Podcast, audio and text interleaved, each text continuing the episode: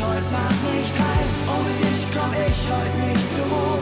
Das, was ich will, bist du. Ohne dich gehört zu den 1980er Jahren wie der Walkman, wie La Boom die Fete oder Oversize Blazer.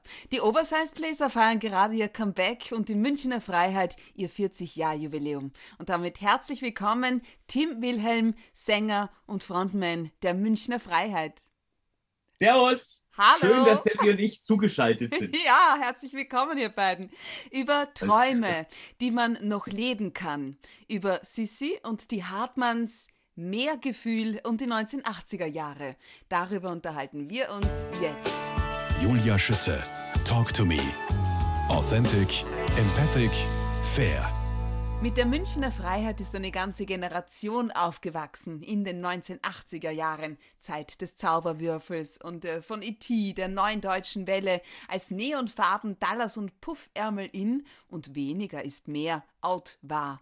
Tim Wilhelm, womit assoziierst du dieses Jahrzehnt? Ich assoziiere dieses Jahrzehnt natürlich, vielleicht ähnlich wie du, mit Schulzeit nach wie vor. Also mit tollen Jugenderinnerungen, aber auch mit schlimmen Ereignissen wie Tschernobyl beispielsweise. Wobei ich da erst gestern eine Dokumentation gesehen habe, die mich sehr bewegt hat, nämlich, dass die Tiere dieses brachliegende Gelände jetzt sehr besiedelt haben und da viele Wölfe wieder leben. Und das ist ja die schöne Seite der Medaille, um auch was so? Positives zu sagen. Ja, das ja. habe ich gestern, wenn stimmt, was ich gestern im Fernsehen gesehen habe, dann ist das so und darüber habe ich mich sehr, sehr gefreut.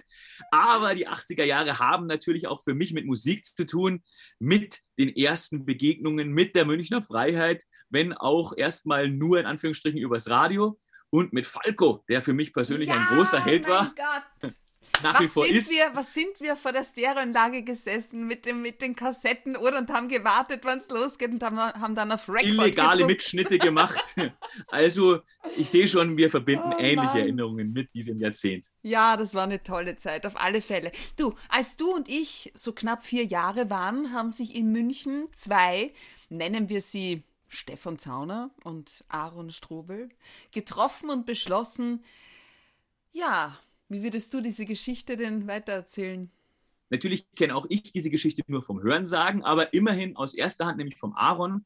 Und daher würde ich vor allen Dingen ergänzen wollen, dass es damals ja vier Leute waren, die diese Band Münchner Freiheit gegründet haben. Der Namensvorschlag soll beispielsweise von Freddy Erdmann gekommen sein.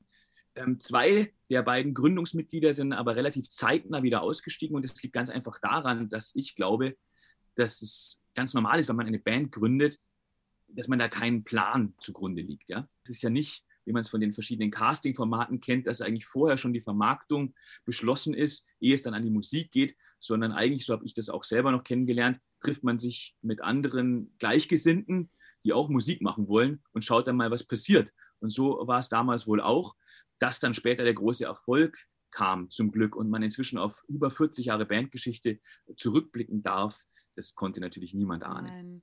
Ohne dich mit dem die Münchner Freiheit ihren großen Durchbruch feierte 1986, stand nicht nur wochenlang in den deutschen Top Ten, sondern kletterte in Österreich und in der Schweiz bis an die Spitze, wurde 2008 ins Buch Die 100 Schlager des Jahrhunderts aufgenommen und 2010 sogar von einem Spanier gecovert.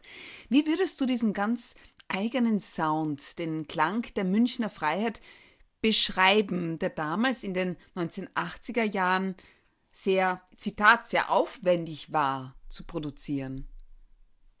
Das ist vollkommen richtig und hängt natürlich auch damit zusammen, dass sich schon allein technisch die Möglichkeiten, Musik aufzunehmen, sehr gewandelt haben. Ja. Früher ist man im Studio gewesen, hat auf Bandmaschinen analog seine Musik festgehalten. Heutzutage werden in aller Regel ja, Computer benutzt, so unromantisch das klingen mag. Ja. Aber wir wissen alle, poetisch formuliert, das einzig Beständige ist der Wandel. Und somit sehe ich darin persönlich auch immer eine Chance. Und in den 80er Jahren war es eben so, dass sich da gerade auch eine neue Chance ergeben hatte, nämlich die, quasi unendlich viele Spuren übereinander aufnehmen zu können. Und dieses Stilmittel hat man benutzt, um den bis heute prägenden Satzgesang der Münchner Freiheit zu perfektionieren. Tausendmal du, solange man Träume noch leben kann. Zuletzt hat es die Münchner Freiheit mit der Single Mehr Gefühl, und zwar mit zwei E. Mehr Gefühl aus dem Album Mehr mit EH bis in die Top Ten geschafft, mit dir als Frontman, als Sänger. Jetzt aber du und die Münchner Freiheit, ihr hattet schon lange vor deiner offiziellen Aufnahme im Jahr 2011 immer wieder Kontakt, nämlich schon seit den 1990er Jahren. Wie und wodurch? Hätte ich einen Hut auf, würde ich ihn ziehen, denn ich bin wirklich erstaunt, wie toll informiert du bist, liebe Julia. Es ist auf jeden Fall genauso, wie du gesagt hast, dass wir schon lange, lange, lange miteinander Kontakt haben, worüber ich mich sehr, sehr freue. Die Jungs habe ich im Pilot-Tonstudio kennengelernt. Es war ein legendäres Tonstudio im Herzen von München, also in der Nähe des Viktualienmarkts. Die ein oder anderen Hörerinnen und Hörer kennen ihn vielleicht. Und dort hatte der Kurt Kress mir ermöglicht, das war der Studiobetreiber, er ist äh, Schlagzeuger, Legende, auch Komponist. Man kennt ihn nicht zuletzt aus dem einen oder anderen Filmabspann. Er hatte mir ermöglicht, dass ich im Keller meine Demos aufnehmen darf, mich musikalisch entwickeln darf und als Studiosänger arbeite. Dafür bin ich bis heute dankbar, denn das war besser als jede Ausbildung in meiner, ja, in meinem Weltbild und in meinem Werdegang. Aber vor allen Dingen hat es auch dazu geführt, dass ich mich ab und an mal auf dem sogenannten stillen Örtchen gerne eingesungen habe. das kennt man ja, der Hals schön, da kann man vielleicht auch das ein oder andere Nebengeräusch ganz gut übertönen. und da mir der liebe Gott ein ziemlich lautes Stimmorgan geschenkt hat, war es unvermeidlich, dass man mich dann auch in der Küche oder, oder in, in der Kantine gehört hat, wenn ich da so tönte. Frag nach. Nein, ich gehe jetzt mal davon aus, dass es gerade ums Singen ging. und ähm, so begab es sich tatsächlich, dass die Jungs von der Münchner Freiheit und ich, dass wir uns erstmals dort begegnet sind. Und ich war gerade zurück auf dem Weg vom Einsingen runter in mein Kellerstudio und trällerte so im Treppenhaus noch ein bisschen vor mich hin. Tatsächlich, solange man Träume noch leben kann, den Refrain. Und zwar, um ehrlich zu sein, ausschließlich deshalb, weil ich mich da wunderbar damit einsingen konnte. Man weiß, der, der moduliert schön der Song und es geht am Schluss dann nochmal höher weiter und so. Das war für mich ideal, um, um, um für die nächste Studio-Session mich aufzuwärmen. Und, und mir kam ein Musikerkollege, den ich noch kaum kannte, entgegen. Ich habe ihn gegrüßt und wusste, er heißt Micha. Wusste aber eben nicht, dass es einer der Münchner Freiheit war, weil ich kein Fan war, der einen Bravo-Starschnitt an der Wand hängen gehabt hätte. Ja? Deswegen war mir nicht bewusst, wer da gerade vor mir stand. Und er hat äh, einfach gesagt, du, willst du mich, äh, darf ich ehrlich sein, im Podcast darf man offen reden, du kannst dir einen Piep drüber legen, willst du mich eigentlich verarschen? hat er gesagt. Und jemand, nein, wieso? Ich singe mich doch immer ein. Ja, aber wieso ausgerechnet mit dem Lied? Habe ich gemeint, ja, wieso nicht? Es ist ein schöner Song, finde ich übrigens nach wie vor. Und äh, dann sagte er, ja, du weißt schon, dass das von uns ist. Habe ich gemeint, nee, habe ich nicht gewusst, aber äh, schau mal einer an so lernt man sich kennen, so klein ist die Welt. Und so haben wir uns tatsächlich das erste Mal wirklich intensiv unterhalten und sind dann abends noch in einer nahegelegenen Cocktailbar das ein oder andere nicht alkoholfreie Getränk möglicherweise leeren gegangen. Und wir haben es auf jeden Fall nett gehabt. Und dann habe ich einen Alex Grünwald, einen Aaron alle kennengelernt, äh, den Renny auch, aber das war ungefähr so die Reihenfolge. Und mit, ähm, ja, mit Alex und mit Micha habe ich dann für andere Projekte schon begonnen, Musik zu produzieren. Die Töchter der beiden haben dann bei Kinderplatten, die ich damals äh, für Universal gemacht habe, mitgesungen. Also sprich, da gab es eine echt enge Verbindung, mhm. die über Jahrzehnte zurückdatiert und die man eigentlich so gar nicht erfinden könnte. Das finde ich auch sehr schön, weil Münchner Freiheit ist schon so eine, ja, so eine kleine Familie, würde ich sagen. Also, aber, aber du warst nicht der logische Nachfolger, als Gründungsmitglied der Stefan Zauner die Band verlassen hat. An dieser Stelle möchte ich erstmal betonen, dass ich wirklich großen Respekt vor all den Leistungen, die Stefan um die Entwicklung der Band eingebracht hat, habe. Da kann man nur den Hut davor ziehen. Und mir ist generell ein Anliegen, dass Musik verbindet und dass es um ein gutes und tolles Miteinander geht. Also möchte ich auch nochmal erklären dürfen, dass es da in der Übergangsphase das ein oder andere Missverständnis gab, weil, wie du schon gesagt hast, ich gar nicht sofort als Nachfolger vorgesehen war, sondern witzigerweise erst ein anderer Sänger eingeplant worden war, der auch Stefan mit Vornamen hieß. Ach, und daraus nein. entstand dann, ja, daraus entstand dann das ein oder andere Missverständnis, äh, sodass manche Menschen meinten, äh, Stefan hätte die Band kurzfristig sitzen gelassen und dem ist definitiv nie so gewesen. Also intern wusste man wirklich schon lange, dass er aussteigen wollte, dass er andere Ziele verfolgen wollte. Er hatte das schon Jahre, bevor es dann wirklich durchgezogen hat, vor. Es gab ja auch schon Soloprojekte von ihm und so weiter und so fort. Und als er dann wirklich den Schritt gegangen ist, war das eine Trennung im Guten und mit allen langfristig abgesprochen. Der zwischenzeitliche Nachfolger hatte dann Stimmbandprobleme und hat die wirklich tapfere Entscheidung getroffen, sich wieder zurückzuziehen. Auch davor möchte ich wirklich meinen Respekt zollen, denn ich finde, es ist überhaupt nicht dienlich, irgendwas negativ darzustellen und auch nicht Sinn der Sache. Wie gesagt, Musik verbindet und wir sind letztlich alle Kollegen. Und ich fand es wirklich mutig, dass er dazu gestanden hat, dass er in der damaligen Situation seiner Stimmbänder einfach sich diese Aufgabe dann doch nicht zugetraut hatte. Das hat aber die Band selbstverständlich in die Lage gebracht, dass sie ja vor einer wirklich schwierigen Entscheidung standen. Konzerte waren bereits gebucht, waren geplant. Boah, ja. Und vor allen Dingen, das darf man nicht vergessen, schlägt ja unser aller Herz für das, was wir tun. Und so wichtig Stefans Input für die Band auch immer war, war er dennoch einer von fünfen. Und wenn fünf Leute zusammen Musik machen und einer hört auf, finde ich, ist es keineswegs ein Naturgesetz, dass dann alle anderen vier seinem Beispiel folgen müssen. Im Gegenteil, ich freue mich selbstverständlich darüber, dass die Jungs so große Lust hatten und nach wie vor haben, die Bühne zu ändern, dass es uns allen wirklich am Herzen liegt, unser Publikum zu unterhalten. Und es führte aber dazu, dass Aaron, Alex, Micha und Renny sich selbstverständlich überlegen mussten, wie bewerkstelligt man das? Wie wiegt man das Baby weiter in die Zukunft? Ja? Und da wurde dann mit verschiedenen Sängern probiert. Ich war einer davon. Aber da ich ähm, zwischenzeitlich ja in Wien war und in Baden war und man mich gar nicht mehr so auf dem Schirm hatte, hat der Alex erst spät die Idee gehabt. Er war es nämlich, der die Idee hatte, unser Keyboarder Alex, mich überhaupt anzurufen. so waren wir in einer kleinen Drucksituation, die wir aber gemeinsam meistern konnten. Und sowas mag ich besonders gerne, wenn man es gemeinsam hinkriegt. Ja? Mhm. Dass wir nämlich äh, drei Wochen vor dem ersten Konzert zum ersten Mal zusammen geprobt hatten und weniger Probentage als einzuübende Lieder auf dem Programm standen. Ja, das war spannend. Das kann man wirklich so sagen. Aber dank unseres Publikums, das offen genug war, uns überhaupt erstmal anzuhören und dank der gemeinsamen Kraftanstrengung ist es uns gelungen und der Rest, ja, der ist dann Geschichte. Pathetisch formuliert. Also ich bin einfach nur dankbar, dass die Jungs mich eingeladen haben, dass wir zusammen ins kalte Wasser gesprungen sind und dass unser Publikum mit uns diesen Weg seither geht. Apropos Wasser, mehr Gefühl heißt äh, die erste Single mit dir aus dem Album Mehr, aber damit EH. Und du singst da, ich brauche ein bisschen mehr Gefühl. Wieso? Was hat das zu bedeuten? Zum einen haben wir alle eine große, wie man so schön sagt, Affinität, also eine große Zuneigung zum Meer, ja? auch zu großen Seen. Du weißt, glaube ich, dass ich speziell mit dem Kärntner Wörthersee eine enge Verbindung habe. Wir kommen habe. dazu, ja. und äh, mich über die auch immer noch freuen, auf die nach wie vor stolz bin. Also da durfte ich meine Jugend verbringen. Aber auch die salzigen Gewässer gefallen vielen von uns Münchner Freiheit-Jungs sehr, sehr gut. Also der eine oder andere äh, ist vielleicht lieber am Pool aber wir, zum Beispiel der Micha segelt gerne oder, äh, oder ich bin sowieso eine Wasserratte, ähm, andere tauchen und so weiter und so fort. Um es jetzt nicht zu weit auszudehnen, möchte ich einfach sagen, wir lieben das Meer und mögen die Zeit am Meer.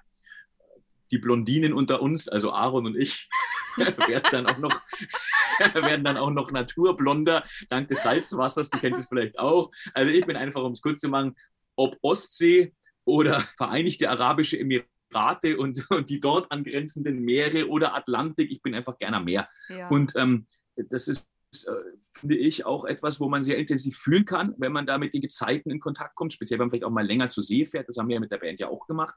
Äh, und auf der anderen Seite bin ich generell einfach ja, ein, ein, kleiner Schelm und ein Freund von, von äh, Wortspielen, glaube ich. Da ist mir das einfach mal in einem Biergarten mit Aaron eingefallen. Also Aaron und ich waren in einem Biergarten im Norden von München, der auch an einem kleinen See liegt. Manche mögen ihn kennen. Und da haben wir über verschiedene Titel nachgedacht. Und da kam mir auf die Idee Mehrgefühl unter anderem. Mhm. Zuerst hatten wir überlegt, das erste gemeinsame Album Neue Freiheit zu nennen, so wie auch einer ähm, der darauf befindlichen Songs heißt, den Aaron und ich zusammen geschrieben haben. Aber dann haben wir gedacht, okay, gut, Mehrgefühl ist was anderes, passt gerade gut. Und es kam gerade auch Absolut, absolut. 40 Jahre Münchner Freiheit. Ihr habt absichtlich kein neues Album 2020 herausgebracht. Aus welchem Grund nicht? Um ehrlich zu sein, war das nicht ein Plan, den wir verfolgt haben, 2020 extra kein neues Album zu veröffentlichen, sondern uns hat, wie den allermeisten Menschen in dieser Welt, da so eine neue Entwicklung, über die wir natürlich nicht erfreut waren, ein bisschen die Tour vermasselt. Und zwar die Tour im wahrsten Sinne des Wortes, nämlich äh, diese pandemische Gesamtsituation natürlich. Mhm. Ja. Also ich weiß es genau noch, wir waren in Antolz zur Abschlussveranstaltung der Biathlon-WM und durften da auftreten, was nicht nur eine große Ehre, sondern auch ein großer Spaß war. Aber schon auf dem Rückweg haben wir gehört, dass da gerade irgendwas los ist mit den Grenzen, dass die Grenzen schließen. Wir wussten gar nicht mehr, ob wir über Österreich und äh, überhaupt noch nach Bayern zurückkommen und ähm, waren dann froh, das noch geschafft zu haben und haben dann am Abend festgestellt, krass, wie es wahrscheinlich allen Leuten damals ging, da passiert ja deutlich mehr, als man anfangs erwartet hatte. Ja? Und äh, da wird ja wirklich gerade alles über den Haufen geworfen. Und wir hatten natürlich für das Jubiläumsjahr sehr, sehr viel vor und haben gedacht, dass da ein neues Album natürlich auch wunderbar reinpassen würde. Aber wir wollten gerne den Menschen die Möglichkeit geben, das auch an den Merchandising-Ständen zum Beispiel zu erwerben, nach Konzerten, wo man es dann signieren kann, wo man einfach diesen persönlichen Aspekt, der gerade mir, wer mich kennt, der hat das schon oft erlebt, am Herzen liegt. Also ich stehe nach jedem Konzert mindestens eine Dreiviertelstunde noch am Merchandising-Stand bei uns. Nur? Mr. Merch alias Ich sage ja mindestens, äh, weil mir das wirklich eine Freude ist, nicht weil es eine Verpflichtung ist. Äh, kurz nach meinem Einstieg in die Band gab es auch Stimmen, die dann so unkten, ja, der will sich ja jetzt hier nur einschleimen und hört damit bestimmt ja, nach einem ja. halben Jahr wieder auf. Nee, ich mache das nach wie vor. Jetzt im zehnten Jahr, nämlich dabei sein darf, Jubiläum, äh, mache ich das nach wie genau. vor. Ja, ähm, weil mir das einfach ein Anliegen ist, mich mit den Menschen, die zu unseren Konzerten kommen und die damit auch erst ermöglichen, dass wir unseren Traumleben auszutauschen. Ja, da hatten wir natürlich auch mit dem Gedanken gespielt, dass es eine schöne Geschichte ist, wenn wir da alle dastehen können, die Booklets unterschreiben, einfach was Besonderes zu liefern. Mhm. Du, und, das heißt, ähm, für wann habt ihr schon irgendwelche Pläne, traut ihr euch Pläne zu machen für 2021?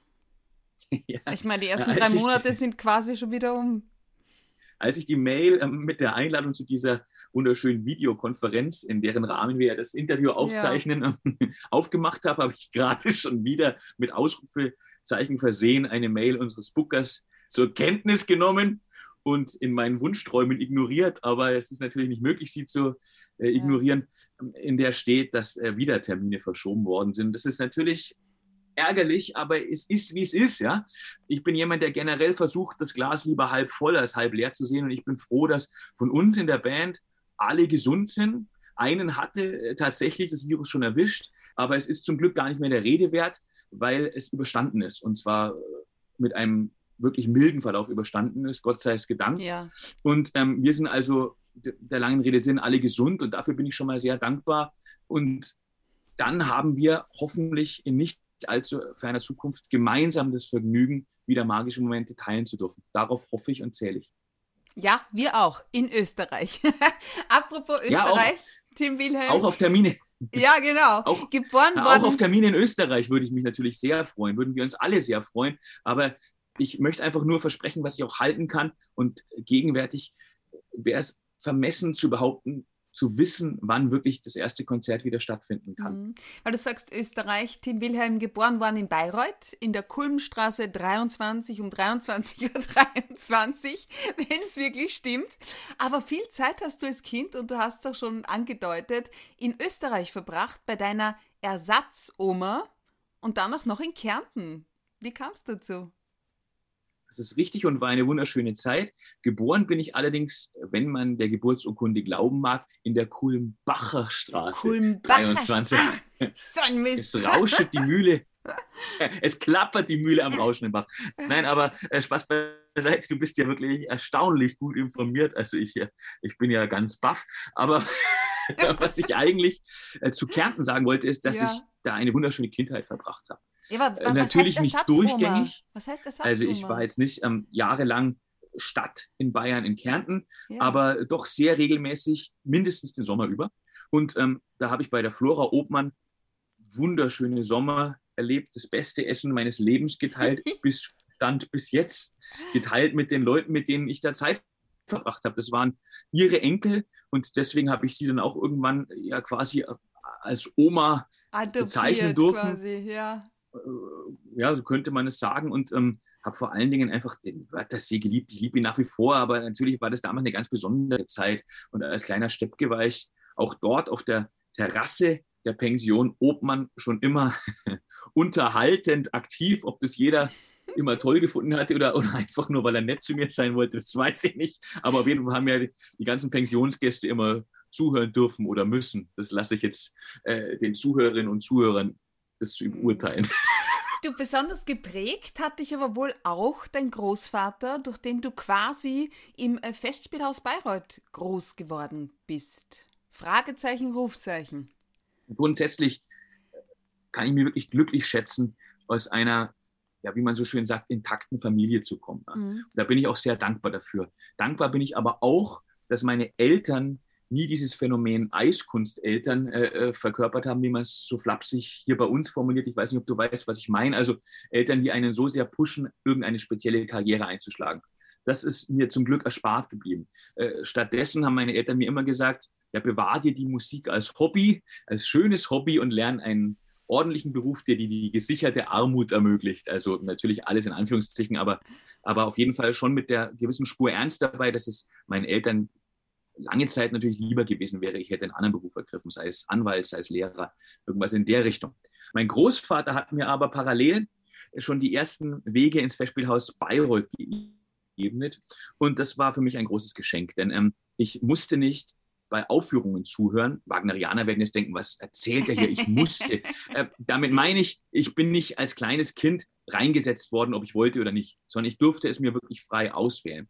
Das will ich damit sagen. Und ich konnte vor allen Dingen bei Proben zuhören und zuschauen. Da bin ich dem Wolfgang Wagner, Gott hab ihn selig, mit meinem Opa zusammen. Enkel von Richard sehr, sehr Wagner und Urenkel von Franz Liszt. Das muss man sich mal auf der Zunge zergehen lassen, ne? Richtig. Also dem Wolfgang äh, danke ich wirklich sehr viel, weil er mir einfach Türen geöffnet hat. Ja? Mhm. Und zwar nicht Türen, wie man es heutzutage immer gleich äh, in Verbindung mit irgendwelchen Karriere- oder Finanzplänen bringt, sondern Türen im Rahmen von Erfahrungen. Ich durfte in diesem wunderschönen Theater, das seiner Zeit ja unheimlich voraus war, Zeit verbringen, Proben beiwohnen, hinter die Kulissen schauen, teilweise mich auch einfach reinmogeln, den, den blauen Mädels ist gesagt worden, horch einmal, so hat der Wolfgang in etwa gesprochen, lass da mal den Boom da hocken, ist wascht da. Wenn die Feuerwehr, die, die kommt jetzt eh nicht, ja, Feuerwehrschutz sagt, der darf sich auf die Treppen hocken oder so. Ja? Also aus heutiger Sicht alles ganz revolutionär, aber aus damaliger äh, Perspektive wohl äh, einfach nur normal und ich bin dafür sehr, sehr dankbar. Also ich konnte einfach meine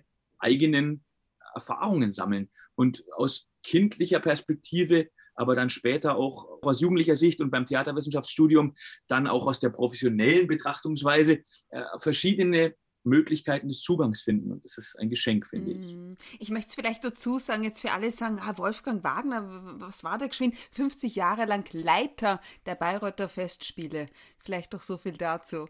Jetzt Wagner auf der einen Seite, die Habsburger auf der anderen. Tim Wilhelm, wir sprechen in Teil 2 gleich weiter.